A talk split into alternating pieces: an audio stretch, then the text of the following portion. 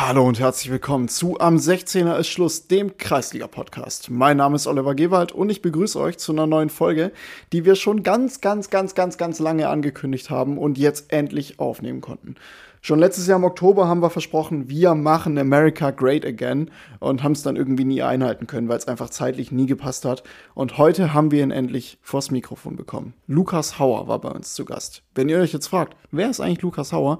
Ähm, das ist ein gebürtiger Schwarzwälder, der sich plötzlich irgendwann in New York wiedergefunden hat und dort am San Francis Brooklyn College gespielt hat. Dort hat er ein Fußballstipendium bekommen und dabei sogar zweimal im NCAA Tournament gespielt. Das ist das größte Fußball-College-Turnier des ganzen Landes. Wie das so ist, plötzlich als Schwarzwälder auf wilden College-Partys unterwegs zu sein, dort aus einem, in einem Handstand Bier exen zu müssen, was der Bruder von Niklas Süle wohl über ihn sagen würde und was Paris Saint-Germain plötzlich mit der ganzen Sache zu tun hatte, das erfahrt ihr in dieser ganz besonderen Folge. Außerdem könnt ihr am Ende noch was gewinnen und dabei die Ukraine und die Menschen in der Ukraine unterstützen.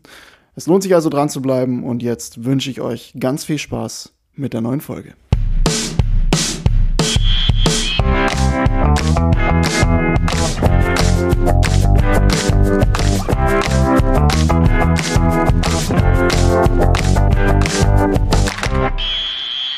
am 16er ist Schluss! Manu, ähm, teilst du eigentlich gern? Teilen? Ja, kommt drauf an, was. Heute ein Mikrofon. Ach so, nee, das teile ich überhaupt nicht gern. Ich fühle mich total nutzlos hier. Leute, es ist die große Woche der Ausreden. Letztes Mal war es ein Golden Retriever in meinem Arm, dieses Mal ist ein Mikro über den Jordan gegangen, aber wir sind trotzdem zurück mit einer neuen Folge.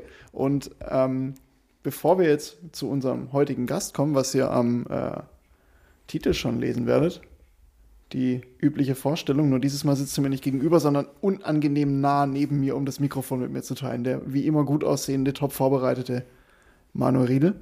Ja, hallo, sehr vorbereitet, ohne Mikrofon.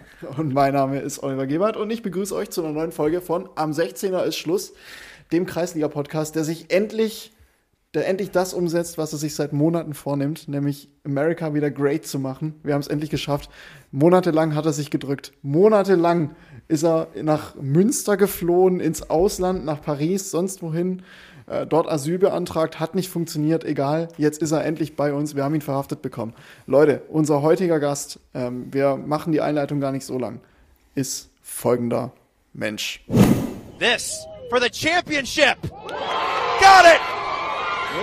Lucas Hauer, the golden goal game winner, and the St. Francis Brooklyn Terriers are 2016 Northeast Conference Champions. Damals noch als Spieler von den St. Francis Brooklyn Terriers im Einsatz. Heute sitzt er endlich bei uns. Herzlich willkommen, äh, Lukas Hauer. Schön, dass es endlich geklappt hat. Schön, dass du bei uns bist. Hi, freue mich auch. Freue mich, dass es geklappt hat. Ja, wir freuen uns, dass es endlich geklappt hat. Ich meine, wir haben dich wirklich jetzt, glaube ich, fast die ganze Staffel hier schon angekündigt. Seit es diesen Podcast gibt, haben wir uns äh, diese Folge vorgenommen. Deshalb äh, es ist es sehr schön, dass du tatsächlich endlich hier sitzt und wir unsere Ankündigung endlich wahrmachen konnten. Jetzt muss nur noch Leverkusen deutscher Meister werden. Da haben wir eigentlich alles geschafft. Ähm, der Grund, warum wir dich ähm, so lange unbedingt hier im Podcast haben wollten, ist genau dieser kleine Ausschnitt, den wir gerade gezeigt haben. Ähm, ich stelle dich mal kurz für die Leute vor, die ähm, sich nicht dem bewusst sind, was du äh, bisher in deinem Leben so gemacht hast. Du bist ähm, zwar hier im kleinen Dorf Oberwolfach im Schwarzwald geboren, aber danach hat dich so ein bisschen in die weite Welt hinausgetragen. Du bist in Waldkirch zur Schule gegangen, das war schon ein bisschen größer als Oberwolfach, aber so richtig groß wurde es dann ähm, nach äh, der Schule, denn dann bist du nach Amerika, nach New York City an äh, das San Francis Brooklyn ähm, College und hast dort für die Terriers gespielt. Das ist auch ein Name, der, äh, finde ich, super zum Tuskinzigtal passen würde. Die Tuskinzigtal Terriers. Ähm, hast dort diesen entscheidenden Elfmeter verwandelt ähm, und bist dann für den Master nach Alabama in den Südosten der USA. Und jetzt bist du wieder hier und vor allem bei uns im Podcast. Genau, richtig. Ihr seid ja top informiert. Ich habe ja, äh, hab recherchiert. Ich habe ich hab einiges über dich heute rausgefunden, was okay. das Internet so hergibt. Uh. Äh, von SchülerVZ. da war ich in guten Gruppen, ja. Äh, von deinen SchülerVZ-Gruppen bis hin ähm, zu. StudiVZ, das gab es auch mal. ähm, ICQ-ID, dein Away. Ähm, ich habe ich hab, ich hab alles rausgefunden. Ja, aber es ist tatsächlich eine Folge, wo ich mich jetzt auch richtig drauf freue Wir kennen uns eigentlich ganz gut, aber über das Thema weiß ich auch relativ wenig Bescheid. Da bin ich echt gespannt. Ja, ähm, Manu hat schon vorweggenommen, ihr beide kennt euch ähm, schon sehr lange. Ähm, das macht das Ganze so ein bisschen interessant, ähm, die, die, ganze, die ganze Geschichte, dass du dich trotzdem so lange gedrückt hast. Ich weiß nicht, ob es an Manu liegt oder am Podcast. Na, war einfach zeitmäßig schwer. Wie gesagt, ich war eine Weile weg und dann immer noch die Option Ausland. Habe ich immer noch im Hinterkopf, aber ja, cool, dass wir es jetzt geschafft haben, ja. Wir haben gerade den Ausschnitt eines Videos gehört. Ist immer blöd in einem Podcast. Wir hätten es gerne eingespielt. Da ging es darum, dass du einen Elfmeter verwandelt hast, einen relativ wichtigen, einen Golden Goal, was man hier sich in Deutschland auch nicht wirklich vorstellen kann. Ähm, was war das für ein Gefühl in dem Moment, so einen entscheidenden Treffer zu erzielen? Äh, ein sehr gutes Gefühl natürlich. Und ja, es war in dem Moment noch gar nicht klar, dass ich den Elfmeter schießen werde. Es kam dann erst das Signal vom Coach, dass ich es machen sollte. Und dann hatten wir noch zwei andere, andere Schützen, aber die haben sich ein bisschen gedrückt und ein bisschen Augenkontakt zwischen uns. Und dann habe ich gedacht, okay, ich mache das. Und ja, danach war einfach nur noch Emotionen pur, ja. Um was ging es denn da genau? Äh, Das war das Endspiel zur Northeastern Conference. Also man muss sich immer qualifizieren für das NCAA Tournament, das landesweite Turnier. Und das war so unsere Region Nordosten. Und das war das Endspiel eben für die Qualifikation, ja. Wie, war, wie du dazu überhaupt gekommen bist, da wollen wir eben heute drüber sprechen, vor allem wie es dann weiterging, wie dann Paris Saint-Germain. Das Ganze kam in, in New York, Paris Saint-Germain, also ist irgendwie auch so eine Konstellation, die total verrückt ist. Ähm, jetzt möchte ich erstmal alle so ein bisschen abholen. Ähm, wie kam das überhaupt zustande, dass du von einem kleinen Dorf im Schwarzwald ins große New York gekommen bist? Es fing eigentlich damit an, ich habe dann angefangen zu studieren in Konstanz und war dann immer zwischen meinem Fußballverein Oberwolfach und Konstanz, zwischen den Autobahnen, Heimspiel und dann wieder zurück. Und ja, ich habe einfach was gesucht, wo sich Ausbildung und Sport gut kombinieren lässt. Und dann habe ich tatsächlich mal eine Zeitung gelesen von einer Volleyballspielerin aus Hausach, die diesen Weg gegangen ist. Und dann habe ich mich informiert, gibt es auch über Fußball. Und das war der Fall. Und dann kam ich da so ein bisschen in das Thema und dann muss man sich über verschiedene Runden qualifizieren. Hieß, man muss ein 90 Minuten Spiel von dir zeigen, ein Highlight-Video, dann die Noten müssen passen, dann gibt's noch ein äh, persönliches Gespräch, ob dein Charakter so ein bisschen zeigen, genau, und so kam man immer eine Runde weiter. Und dann ganz am Schluss gab es eben die Option, wohin ich gehen konnte. Und aber als ich dann die Option New York hatte, waren für mich die anderen Optionen eigentlich relativ irrelevant. Eine Runde weiter heißt, wie viele äh, haben sich da beworben? Die Dunkelziffer kenne ich leider jetzt nicht, aber ich war immer nur froh, als ich immer eine Runde weiterkam, ja. Also gerade beim persönlichen Gespräch wärst du, Manu, ja raus gewesen. ähm, Erste ja, Runde. Aber dafür wäre ich ohne Vorspiele schon äh, so weit gekommen. Achso, das ist die erste Runde. Ah, nee, die erste Runde ist erstmal ein 90 Minuten Spiel von Achso, dir. ja, das hätte ich Auch nicht zeigen schwierig. müssen. Das hätte ich nicht zeigen müssen. schwierig für dich am Stück. Also äh, du hattest dann im Endeffekt mehrere Optionen. Wo hätte es noch hingehen können? Weil es hätte ja auch sein können, dass dich nur ein Coach im absoluten letzten Loch quasi. Genau, es gab noch die Option, äh, ich weiß gar nicht mehr, wie das College hieß, aber es war in Minnesota. Und dann habe ich auch mal ein bisschen gegoogelt und das war dann schon ein bisschen in the middle of nowhere. Also ja, nicht viel drumrum. Und dann New York war natürlich die Option Nummer eins für mich, ja. Wie war der Eindruck nach der ersten Woche? Weil ich glaube, der erste Eindruck, wenn man dort ankommt, ist natürlich, ja, geil, krass, New York. Aber ich glaube, Ja. wenn man da mal so eine Woche von der Realität getroffen wird, Ja, also ich muss auch sagen, das erste halbe Jahr war super, super schwer, weil ich konnte Englisch, aber halt Schulenglisch und man versteht viel, aber selber zu reden und seine Gedanken zum Ausdruck zu bringen, ist super schwer am Anfang. Und dann war auch immer der Weg von meiner Wohnung zum College. Es war nur so ein Kilometer, aber ich konnte mir nicht merken, weil ich immer nur nach oben geschaut habe, weil alles so riesig war. Ja, also es ging echt lang, bis ich mich eingelebt habe, ja. was man natürlich jetzt nicht sehen kann, aber der, der Platz war ja auch wirklich direkt an der Skyline. Ne? Also es war Genau. wirklich direkt mit Blick auf die Skyline von New York. Also ich glaube, total unvorstellbar, wenn man dann das erste Mal drauf läuft, wenn man hier vom Schwarzwald gekickt hat und dann auf so einen Platz läuft. Ja, ja, das war schon extrem cool, wo ich das erste Mal dahin gelaufen bin, weil es war ja auch, das ist ein Pier auf dem Wasser praktisch gebaut und dann genau gegenüber ist die Skyline von Manhattan. Dann hat man rechts die Brooklyn Bridge und links war dann die Freiheitsstatue. Also da habe ich öftermals in den Pausen ein bisschen Sightseeing gemacht im Training, ja. Hast du dann im ersten halben Jahr mal überlegt, äh, ob das der richtige Schritt war? Ja, es gab die Option, dass ich tatsächlich äh, mit dem Gedanken gespielt habe, das Ding abzubrechen und heimzugehen. Vor allem am Anfang war es noch Problem mit den Papieren, ob ich die Spielberechtigung bekomme. Und ob äh, die Credits dann anerkannt werden, das wäre ziemlich ähm, ja, unsicher, spielen konnte. Aber im Nachhinein muss ich sagen, bin ich super froh, dass ich da geblieben bin, weil sonst wäre ich heute auch ein ganz anderer Charakter, glaube ich. Ja. Ja, auf jeden Fall, ja, das prägt einen. ja. Das heißt, du hast äh, dein Studium dann nahtlos fortsetzen können. Aber äh, was bedeutet denn überhaupt, dass du so ein Stipendium bekommst? Also wie finanziert man den Lebensunterhalt? Äh, weil ich weiß auch nicht, wie teuer Leben in New York ist, aber ich stelle es mir nicht gerade günstig vor. Nein, ist extrem, extrem teuer. Äh, Es gab dann eine Wohnung, wurde gestellt, dann waren alle internationalen Fußballspieler da. Das heißt, ich habe zusammen gewohnt mit Leuten aus Schweden, Spanien, Frankreich, England, Venezuela. Ich hoffe, ich habe keinen vergessen. Ja, und wir waren dann in zwei Wohnungen zu 13. Ach du Scheiße. Also es war ja am Anfang super gewöhnungsbedürftig, aber es ist auch super cool, weil immer jemand da ist, der was unternehmen will und immer, es wird nie langweilig einfach, ja. Hast du mit denen dann heute noch Kontakt? Habe ich heute noch Kontakt? Eben, wir haben vorher geredet über Paris. Da habe ich noch einen Kollege, ja. Und ich war ja auch in Armenien erst, da hatte ich auch noch einen ehemaligen Kollegen. Also ich habe noch relativ viel Kontakt zu denen. Genau, aber zu deiner Frage mit teuer, ja, die Wohnung wird dann gestellt. Man bekommt auch ein bisschen äh, Essen, sag ich mal, Frühstück und Mittagessen.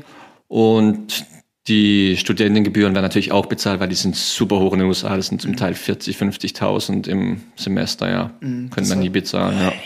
Aber das heißt, ähm, musst du das dann auch mit dementsprechend irgendwie Leistungen äh, zurückzahlen? Sprich, müssen die Noten irgendwie stimmen, dass das Ganze fortbesteht? Oder? Ja, die Noten müssen stimmen. Also man muss ein GPA haben von 2.5. Also die Notenskala geht von 0, schlechteste bis 4, das Beste.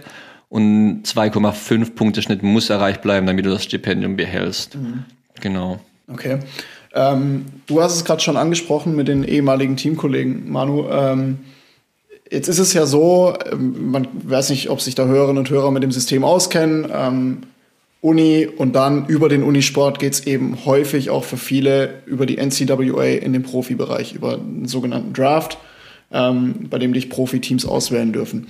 Hast du, äh, erklär mal das Ligasystem. Also die NCAA ist quasi das höchste. Und wo hast du dann dich angesiedelt in diesem Ligasystem? Okay, in dem System gibt es drei Divisions, drei Liga, eins, zwei und drei. Und nur die ersten zwei Ligen sind erlaubt, Stipendien zu verteilen, also die gefördert werden finanziell. Und in New York war ich in ähm, Division One, also eins. Genau, und von da kommen auch die meisten Leute dann für den Draft, die dann in den Profibereich gehen können. Das heißt, ähm, hast du Teamkollegen, die es geschafft haben zum Profi? Die haben es geschafft zum Profi, aber nicht durch den Draft. Die haben es dann mehr durch die zweiten Mannschaften geschafft, zum Beispiel durch die Red Bulls, die zweite Mannschaft und dann später zu den ersten. Oder auch dann direkt im Ausland, in Südamerika oder auch in Europa, aber dann halt in mehr exotischen Ligen, sage ich jetzt mal, ja. Ja, gut, ich denke, das ist für viele natürlich dann auch eine Option. Ich meine, du hast ja gerade erzählt, aus wie vielen Ländern dort ähm, Spieler rüberkommen, um dort eben zu kicken, dass man dort dann in der heimischen Liga einfach mit der Erfahrung dann, dann darüber geht. War der Draft für dich nie eine Option oder so ein Traum? Hast du nicht mal so gedacht, so, ha, vielleicht? Es, am Anfang gab es die Option und mein Trainer hat auch gesagt, ich soll mich da auf jeden Fall anmelden. Aber ich muss sagen, ich bin schon für den Draft zu alt gewesen. Also die meisten wurden dann mal Freshmen, also die ersten Jahre im College sind, die sind so 18, 19 und ich kam als Freshman schon mit 22. Also war ich da schon ein bisschen zu alt für den Draft und ja. Und den Draft muss man auch sagen, man braucht eine relativ gute Saison, was äh, Statistiken betrifft. Halt reine Tore und Vorlagen, ja. Okay, ähm, aber ich meine, so ein Draft, so eine Anmeldung, die tut ja nicht weh. Oder kostet die auch was? Oder warum hast du es dann einfach nicht gemacht? Äh, nee, die kostet nichts, aber die muss dann auch, glaube ich, von den Original Coaches vorgeschlagen oder genehmigt werden und das wird rein über Statistiken Okay. durchge äh, gemacht, ja eben. Also da braucht man schon zweistellig Tore und Assists, was ich in der Saison nicht hatte, ja. Und wie gesagt, ich war auch schon zu alt. Okay. Ja gut, aber das kommt ja auch auf die Position drauf an eigentlich, oder? Genau, und deswegen ist auch, äh, es gibt auch den Trend, dass viele Verteidiger gern die Elfmeter schießen, weil wenn du, wenn du dann als Verteidiger, sage ich jetzt mal, vier, fünf Tore hast, bist du schon ein bisschen im Blickpunkt. Ja, aber ist halt ein bisschen komisch, oder? Ja, ist halt noch sehr datengetrieben, die ganze Sache, weil es auch noch von anderen Sportarten wie Basketball, das ist halt sehr datengetrieben, das übernimmt der Fußball da halt auch. Ich ja. denke gerade der Basketball und, und also ich, den Basketball kenne ich mich Ja, da halt zumindest ein groß, bisschen ja. auf, aus. Da wird halt viel drauf geachtet, wie viel Punkte pro Spiel, was ist die effektive Wurfrate etc. Genau, ja. Und ähm, da wäre jetzt Daniel ganz interessant. Ähm, wäre eine schöne Viererfolge. Da brauche ich Korrekt, nur noch ja. zwei Mikros mehr. Auf jeden Fall. Ähm, Das ist schon mal sehr ganz interessant, dass die Verteidiger dann Elfmeter schießen. Wie ist so das Niveau? Wie würdest du das beschreiben, auf dem du gespielt hast? Und auch wenn du das vergleichst äh, mit hier. Äh, Das Niveau ist schon relativ gut, weil auch relativ viele Internationalspieler da sind, auch viele aus Europa, gerade England und Frankreich. Und es hat noch einen Unterschied, weil im College äh, Soccer oder Football ist erlaubt, ein- und wieder auszuwechseln. Das bedeutet, man bekommt manchmal eine 10-Minuten-Pause, dann kommt jemand rein, gibt 10 Minuten Vollgas und dann kommst du wieder erholt rein. Also das Spiel ist immer richtig intensiv, weil einfach die Wechselmöglichkeiten unerschöpflich sind, ja.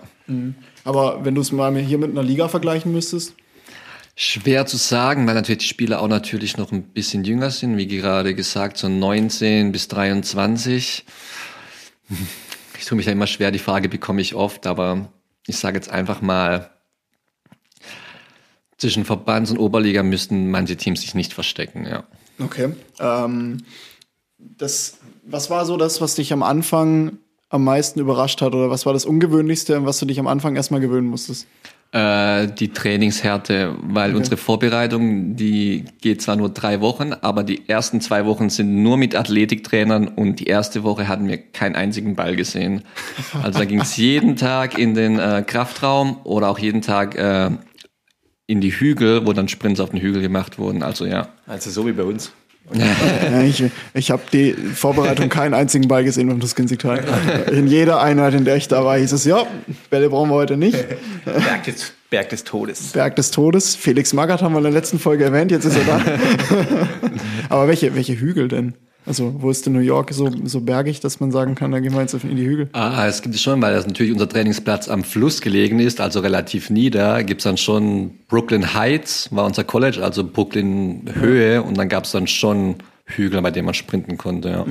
Wie war das Niveau taktisch? Also ganz ehrlich, ähm, ich habe da keine Ahnung von, aber gerade wenn du sagst, die ersten zwei Wochen keinen einzigen Ball gesehen, Ja, ähm, taktisch würde ich sagen, nicht auf dem höchsten Niveau, weil es einfach auch teilweise sehr wild im Spiel zugeht, aber was natürlich auch durch die viele Wechseln geschuldet ist, sehr intensiv, viele Wechslereien. Aber ja, es gibt auch, was ich gelernt habe, viele College-Coaches, die halt noch relativ ähm, amerikanisch geprägt sind, also sehr physisch geprägt, halt ähm, auch mal das Risiko scheuen, sage ich mal, von hinten rauszuspielen und eher auf die zweiten langen Bälle gehen, ja. Du warst ja natürlich nicht nur Fußballer, sondern du hast dort auch gelebt. Ähm, und dann stellt man sich das so vor, okay, hier ähm, hat ein Sportstipendium bekommen, man kennt die College-Filme. Ist es so, wie es in den Filmen dargestellt wird, so als äh, Sports-Athlete oder Meinst du jetzt partymäßig? äh, alles? Äh, also partymäßig muss ich sagen, hatte ich meine wildesten Partys auf jeden Fall in dieser Zeit, ja. Ja, aber das kann ich jetzt nicht alles hier erzählen. aber es gibt natürlich schon, also manche Filmklischees entsprechen schon der Wahrheit, das kann ich sagen. Ja. Hier zum Beispiel?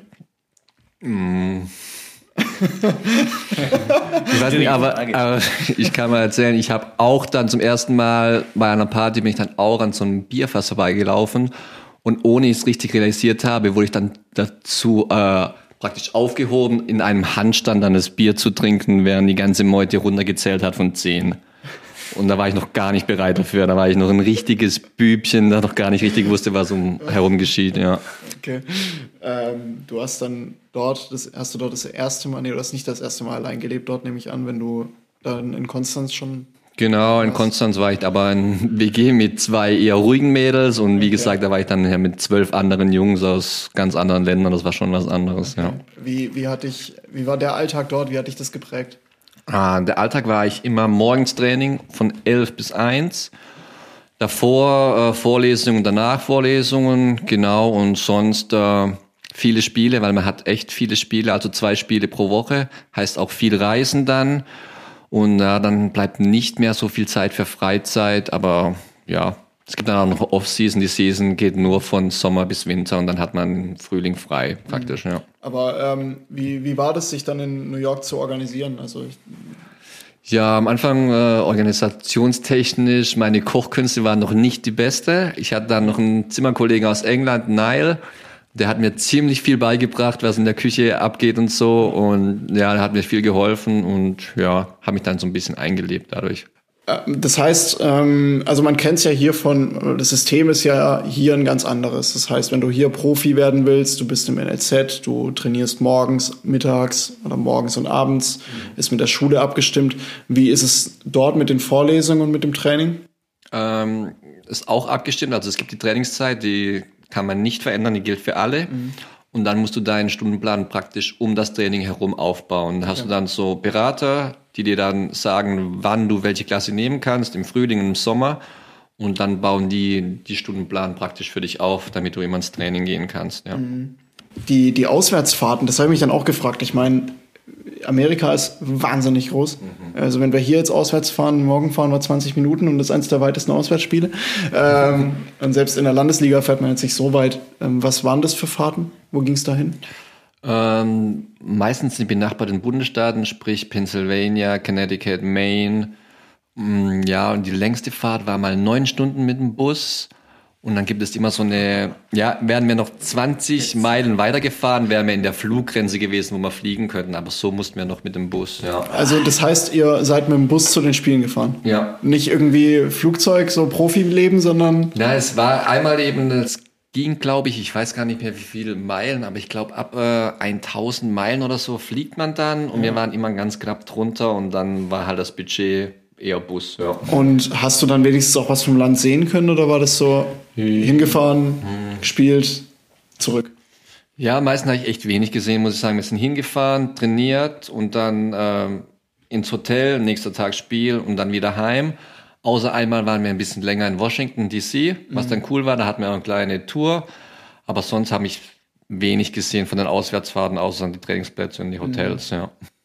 Ja, trotzdem natürlich eine geile Möglichkeit. Also, ich meine, es ist ja schon so ein bisschen Profileben. Also man fühlt sich zumindest so wie so ein kleiner Profi, kann ich mir vorstellen. So mit der Mannschaft so lang zu fahren und dann nochmal ins Hotel und so. Ja, es war schon cool, vor allem so lange Zeit mit den Jungs, selbst lange Fahrten im Bus, spielt man ein bisschen Karten oder so und dann, ja, im Hotel hängt man auch noch zusammen ab. Also ja, es war schon auf jeden Fall eine coole Zeit, ja. Ich weiß nicht, ob ich es neun Stunden mit euch aushalten wird, Manu.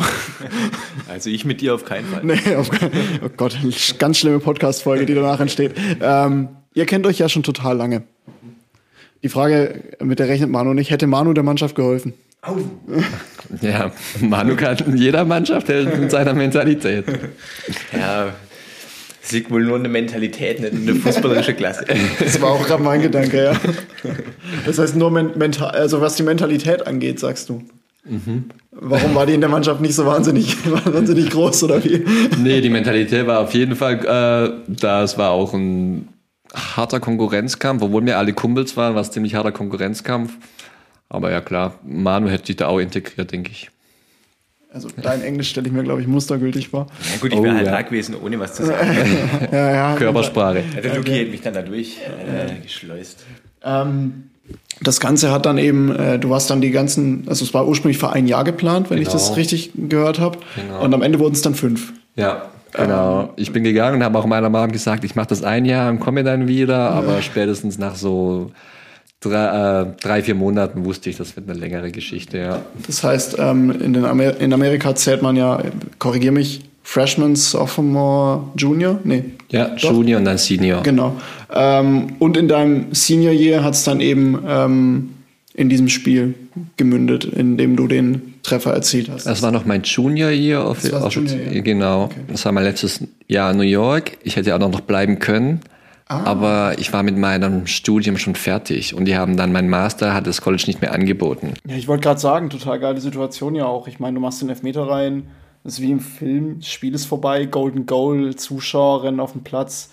Die Mannschaft äh, fährt zum NCAA Tournament, das größte Turnier im ganzen Land. Im, Im, Basketball spielen die vor ausverkauften Hallen oder in ausverkauften, nicht vor den Hallen, sondern in den Hallen, äh, mit 30.000 Zuschauern und mehr es wird im ganz, das sind Stars, das sind wirkliche Stars, deswegen ähm, ist es bestimmt auch im Fußball eine große Sache. Wie ärgerlich ist es dann, äh, da nicht mitspielen zu können? Nein, ich habe schon noch mitgespielt. Ging ja noch weiter, es war noch die gleiche Saison, genau. Okay. Genau. Dann habe ich deinen Instagram-Post nämlich äh, falsch verstanden bei der Recherche, weil ich dachte Aha. nämlich, ähm, Du hast dann noch den Good Luck Post abgesetzt. Deswegen mhm. dachte ich, okay, vielleicht hat er dann gar nicht mehr teilnehmen dürfen, sondern das war vielleicht das letzte Spiel und der glorreiche ah. Abschied des Lukas Hauer. Ah, ich glaube, der Good Luck Post war dann für die äh, Season danach, Wo ich aber schon nicht mehr da Okay, war. also, genau, ja. okay, also Kinder niemals mit Instagram recherchieren. Das heißt, du konntest dich dann wenigstens auch noch belohnen oder im NCAA. Genau, das habe ich noch mitgemacht, ja. Okay, ähm, ich denke mal, dass das Niveau dann noch mal, doch nochmal steigt. Ja, das Niveau steigt nochmal und auch ein bisschen der Druck und alles drumherum steigt auch nochmal. Ja, man merkt dann schon, also dann vor den Spielen auf einmal bekommt man doch jeden Tag auf einmal einen Eiweißshake, was vorher nicht möglich war und bekommt echt wirklich alles serviert, was man braucht. Auch die Professoren sind ein bisschen rücksichtsvoller mit dir. Ja, Wo ging es dann dahin? Was für ein Spiel war das Äh, dann? nach Dartmouth. Okay. Das Genau. musst du uns jetzt, glaube ich, das musst du allen, glaube ich, sagen, wo das ist. Ah, Dartmouth, das ist, ah, ich will jetzt nicht lügen, aber ich würde gern sagen Pennsylvania, weiß es aber nicht. Okay. Das ist so eine Ivy League Schule, also so eine, sag ich mal, superreichen Schule, ist in der gleichen Liga mit Yale, Columbia und so.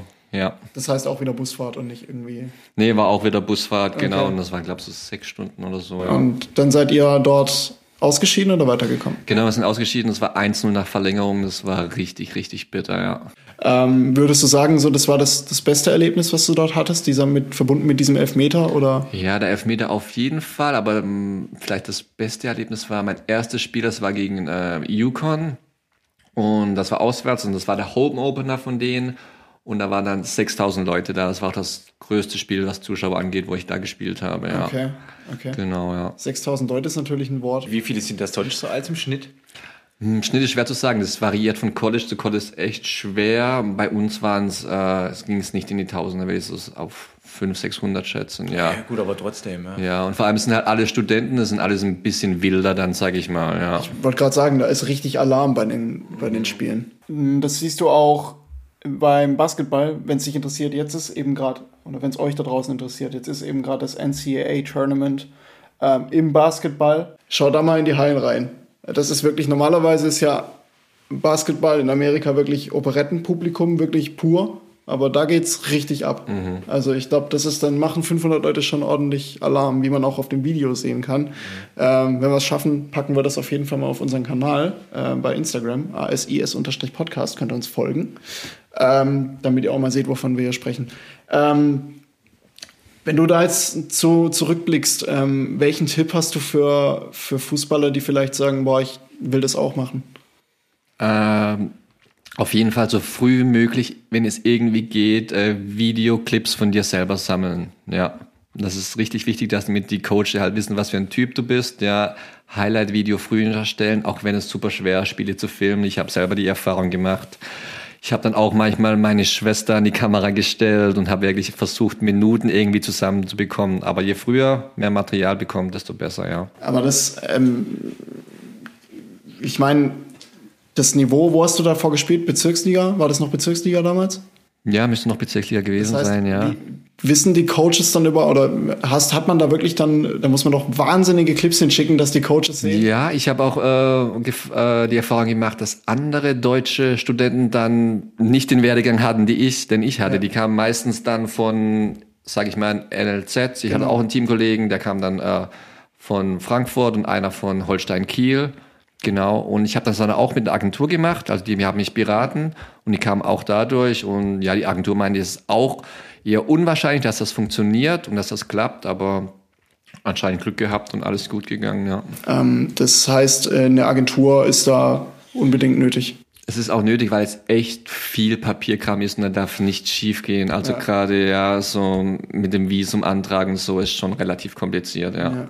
Du hast auch, ähm, wenn wir gerade bei den Spielern vom NRZ sind, wenn ich das richtig gesehen habe, mit dem Bruder von Niklas Süle zusammengespielt. Genau, Fabian Süle. Was würde der über dich sagen? Was würde Fabi über mich sagen? Ich versuche mir gerade Fabi vorzustellen. Fabi würde mich als sehr deutsch beschreiben, wo ich natürlich sofort dagegen vorgehen würde, weil ich mich so überhaupt nicht sehe. Aber ja, er wollte mich immer so als Deutscher darstellen, der ich aber nicht war. Ja. Was waren die Eigenarten, die dafür gesorgt haben, dass du den Ruf als wahnsinniger Deutscher dort hast? Das weiß ich auch nicht so richtig, weil ich würde eher sagen, er war mehr so die deutsche Ordnungsperson bei uns im Haushalt. Aber Also, ihr habt nee. sogar zusammen gewohnt dann. Ja, ist zusammen gewohnt, ja. Okay. Habe ich zusammen gewohnt, habe immer noch ein bisschen Kontakt zu ihm, ja. Hm, Schwer zu sagen, was er mich jetzt beschreiben würde, ja. Okay. Ähm, eine andere Eigenart, nicht nur eine andere Besonderheit, ähm, ist natürlich auch der Job bei Paris Saint-Germain. Ähm, wie kommt das zustande, dass ein Deutscher in New York für Paris Saint-Germain als Ja. Trainer arbeitet? Äh, auch durch meine französischen Teamkollegen, die hatten da so einen Kontakt und dann habe ich einfach mal angefragt, wie es aussieht. Und dann durfte ich zwei Wochen mal Probetraining machen, also habe dann auch verschiedene Mannschaften bekommen, manchmal die U10, manchmal die U14, mussten auch Trainingspläne gestalten und dann hat sich eine Position aufgetan und die Direktion hat mir dann das Vertrauen gegeben und so hatte ich dann die U14, genau. Wie gut waren die Jungs? Also sind das einfach irgendwelche Kids, die halt von ihren Eltern auf zur Mannschaft von Paris Saint-Germain in Anführungszeichen eingekauft werden? Oder wenn, sind das auch wirklich Jungs, die wahnsinnig talentiert sind und von Paris dort gefördert werden? Nee, die waren schon gut. Also es gibt auch äh, Ausschlussverfahren, also es gibt Sichtungstage und es schafft auch nicht jeder Spieler den Schritt in die nächste U-Mannschaft. Genau, und dann äh, ganz cooler Vergleich war auch immer einmal im Jahr sind wir nach Paris gegangen haben dann gegen die U14 von Paris also vor Ort gespielt und auch die U14 dann von Rio hatten die noch eine Schule. Und die waren uns schon überlegen, aber es war jetzt, ähm, also die Spiele gingen vielleicht 2-0 oder auch mal 3-1 aus, also es war jetzt kein Riesenunterschied, aber doch noch schon kleiner, ja. Okay, das halt, boah, damals die U14, da muss ja Xavi Simmons oder wie er heißt, muss ja damals dann. Mhm, Ich glaube, der war noch nicht vor Ort, Okay, nee. okay. wäre natürlich auch eine witzige Anekdote gewesen. Ähm, Manu versteht gerade nur Bahnhof. Nein, ich, ich, finde es total interessant. Ich bin eigentlich nur am Staunen. ey. Xavi Simmons, google mal, ne? ähm, ja, ähm, das, war das dein erster Trainerjob? Ja, das war mein erster Trainer. Ich glaube, ich war mal mit äh, 15 oder 14, habe ich mal E-Jugendtrainer in Oberwolfach Ja, gemacht. Aber, also- ja, ja. aber das war schon mein erster, ja, sag ich mal, bezahlter Trainerjob, ja. Wie, wie schwer war es ähm, in einem fremden Land, wenn du weißt, boah, das ist ein Club, Paris Saint-Germain, ein Weltclub. Wie, wie nervös warst du vorm ersten Training und wie schwer waren die Anfänge? Ähm, am Anfang natürlich schon nervös, gerade wenn man vor der Mannschaft steht und hat noch äh, den Direktor so im Rücken und der dich die ganze Zeit beobachtet. Ach, das war auch noch der Fall. Genau, es war ja am Anfang ja noch Probetraining Ah, für mich ja, sozusagen, genau. Und dann wird natürlich schon auf deine Körpersprache geachtet, geachtet, wie du redest mit den Spielern. Aber zu dem Zeitpunkt war ich schon richtig, ähm, sag ich mal, gut in Englisch. Also ich konnte mich ausdrücken und Fußball sprach ich auch. Und ja, dann so meine Europo europäische Philosophie, sag ich jetzt mal, hat ihnen dann auch schon gefallen, ja. Du hast die europäische Philosophie gerade erwähnt. Ähm, wie, wie sehr schlägt die sich jetzt mittlerweile in Amerika nieder? Also kommt die immer mehr an oder wird die besonders dort gern gesehen? Ja, die wird natürlich schon gern gesehen und gerade zu dem Zeitpunkt war Deutschland noch äh, frisch gebackener Weltmeister, was auch so ein bisschen Image Okay. geholfen hat. Ja, genau, aber es wird halt immer noch sehr viel auf Ergebnisse geachtet, wo natürlich ähm, physisch stärkere Spieler öftere Einsatzzeiten bekommen, wenn vielleicht die kleinen technerischen eher nicht da sind, weil die noch so weit sind, ja. Ich stelle mir das auch total schwierig fürs Mannschaftsgefüge vor, wenn jeder nur auf seine Stats achtet und nicht, nicht auf den Teamerfolg, sondern eben auf. Genau. die Statistik. Weil es geht ja schon früh los. Du musst ja schon in der Highschool Stats haben, damit du ins College Ja, kommst. Und dann musst du in College Stats haben, dass du vielleicht noch einen Transfer zum anderen College bekommst und dann halt Draft, ja. Und, und trotzdem muss ja als Team funktionieren. Genau. Genau, das ist für dich richtig schwere nix. Aufgabe. Für mich war es nichts, ne? Aber ja, also wirklich, das, äh, aber gerade diese, diese europäische Philosophie, ich habe das Gefühl, gerade mit Red Bull hat es da schon nochmal so einen kleinen, so einen kleinen Aufwind gegeben, weil die Red Bull-Schule ja wirklich auf der ganzen Welt vernetzt ist und sich jetzt dann auch in Amerika immer mehr zeigt, mit Jesse Marsch zum Beispiel. Genau, genau, der hat das auch gut geprägt und ja, und Red Bull ist da schon ein kleiner, auch wenn ich es nicht gerne sage, äh, Vorbild, weil die haben schon eine klare Philo- Philosophie und ähm, die haben auch eine gute, richtig gute Jugendakademie, Akademie da in den USA, ja. Nach äh, New York ähm, hat es sich dann nach Alabama verschlagen. Genau. Ähm, Montevallo bei Birmingham. Ich habe mal geguckt. Ähm, das ist, ich glaube, ländlicher geht's fast nicht, oder? Ländlicher geht's fast nicht. Nee. Also es ist im Südosten der USA, wer es jetzt googeln möchte. Ähm, wie groß war dann der Kulturschock oder hast du gesagt, boah, ich komme aus dem Schwarzwald, mich kann nichts mehr schocken? Ja, so kann man es natürlich aussehen, aber es war schon ein Kulturschock, weil es gab auch keine öffentlichen Verkehrsmittel.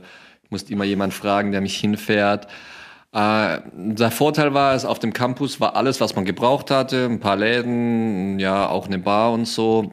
Aber abseits davon war halt echt wenig. In der Saison geht's, weil Training, Spiele ist man voll beschäftigt, aber dann nach der Saison kann man schon mal Langeweile ein bisschen schieben, ja. War das dann auch Division 1 oder Division 2? Das war Division 2, ja. Okay.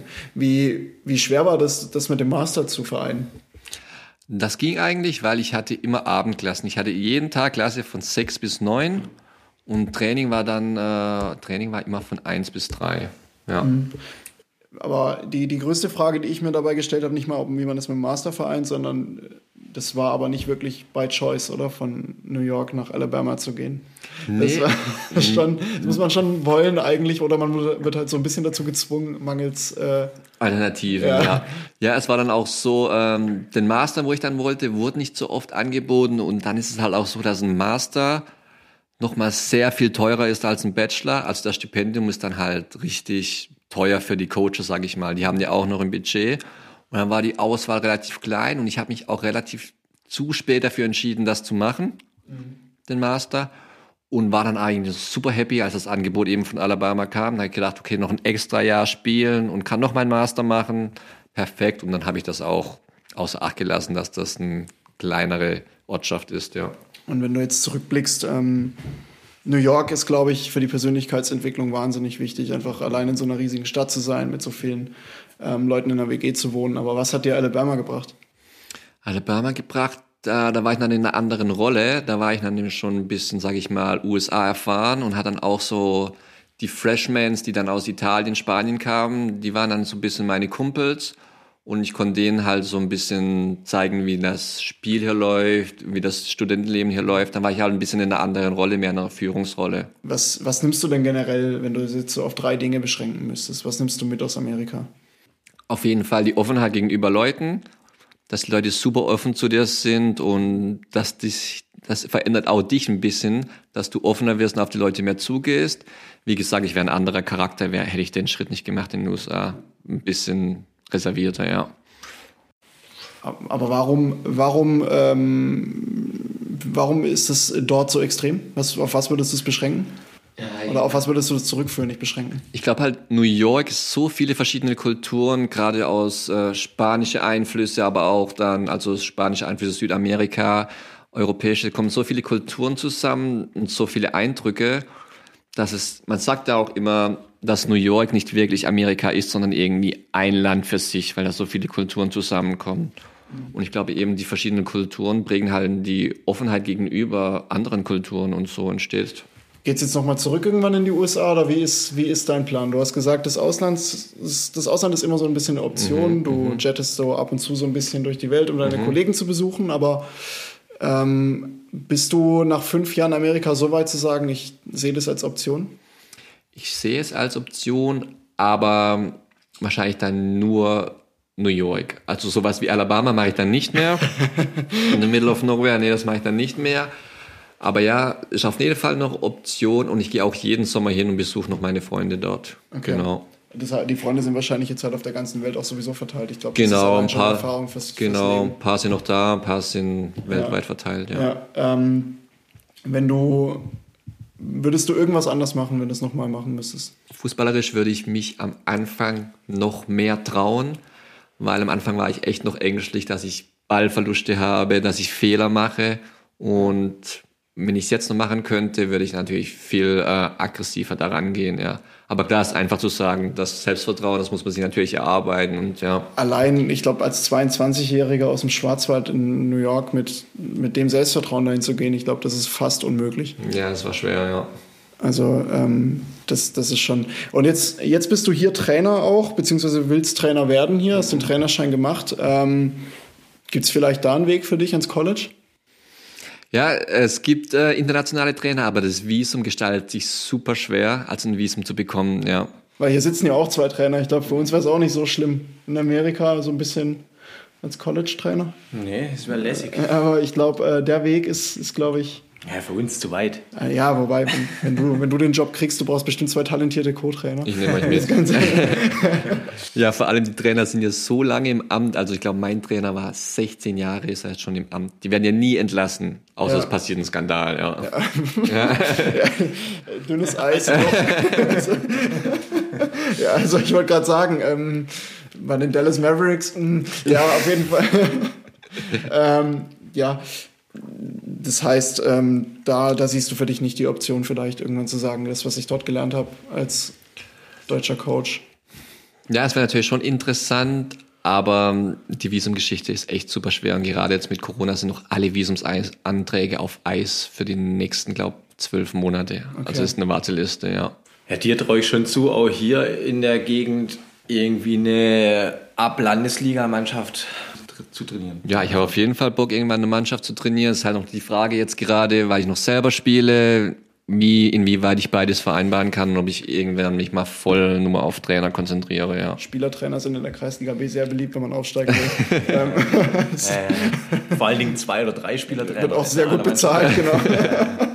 ja, Oder eins in Rand abdrücken. Äh, ja, cool. Ähm, Luki, danke, dass äh, du dir die Zeit genommen hast. Wir danke haben nämlich noch was äh, zum Abbinden, ähm, bei dem, bei dem äh, wir sehr gerne mithelfen. Und zwar ähm, haben wir zum Ende hin ähm, nochmal ein, ein ernsteres Thema.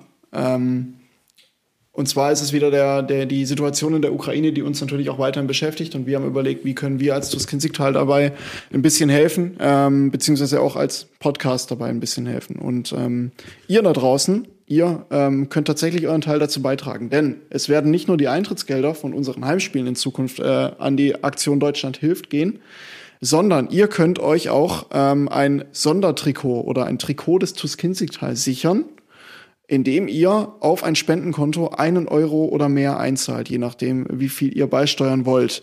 Wenn das äh, geschehen ist, seid ihr automatisch, wenn ihr uns einfach den Beleg schickt per Direktnachricht bei Instagram, seid ihr automatisch dabei ähm, in der Verlosung für dieses Trikot. Äh, folgt einfach unseren, unseren Social Media Auftritt bei Instagram, ASIS-Podcast. Ich wiederhole es jede Woche. Der Mensch, der am 16. Schluss bei Instagram hält, gib die Seite frei.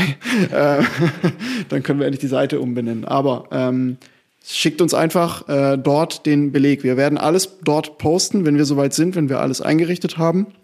Ähm, das Ergebnis werden wir natürlich auch posten. Wir werden auch in der nächsten Folge in zwei Wochen wieder darauf aufmerksam machen. Und äh, so könnt ihr euren Teil dazu beitragen, gemeinsam mit uns dort ein bisschen zu helfen. Und damit würde ich sagen, ähm, das ist eine etwas kürzere Folge heute, aber eine sehr eine sehr inhaltsvolle und eine sehr, äh, eine sehr spannende Folge. Und ich habe mich sehr gefreut, dass es geklappt hat. Manu, möchtest du noch unserem Gast irgendetwas sagen? Nee, also danke, dass es geklappt hat, dass du da warst. Für mich mit Abstand die interessanteste Folge. Oh. Ähm, oh. Sorry. äh, Weil es mich halt auch einfach interessiert hat, was du da so genau gemacht hast und so. Also mega cool. Genau. Lukas, vielen Dank. Ich hoffe, wir sehen dich irgendwann in einem, an einem College als Coach oder sonst wo als Coach. Ähm, ja, wenn wir mal einen englischsprachigen Trainer brauchen, ja. dann äh, fragen wir an. Wer ähm, weiß, wer weiß. Genau. Luki, ähm, vielen Dank nochmal, dass du es äh, endlich geschafft hast, hier vorbeizukommen, dass wir es äh, endlich geschafft haben, America äh, Great Again zu machen, was wir uns ja wirklich schon sehr lange vorgenommen haben. Ähm, ich glaube, die Folge ist dem Ganzen ähm, wirklich gerecht geworden. Ähm, ich fand es wahnsinnig spannend und äh, jetzt bleibt mir eigentlich nichts mehr zu sagen, außer euch da draußen nochmal ähm, auf die Spendenaktionen aufmerksam zu machen. Checkt unsere Instagram-Seite asis-podcast, folgt uns da, dort werden wir alles ähm, zeigen, ähm, wie es funktioniert, was ihr gewinnen könnt, beziehungsweise wie das mit dem Spenden genau funktioniert, wo die Spenden hingehen, etc. In zwei Wochen hören wir uns wieder, dann auch wieder mit einer ganz besonderen Folge. Bis dahin, äh, bleibt sportlich, ähm, habt viel Erfolg auf den Plätzen, äh, bleibt gesund. Und das letzte Wort hat äh, erst Manuel Riedel und dann unser Gast. Ciao. Ja, von mir auch. Bis in zwei Wochen. Danke fürs Zuhören. Jo, macht's gut, Leute, und spendet alle kräftig und holt euch das Trikot.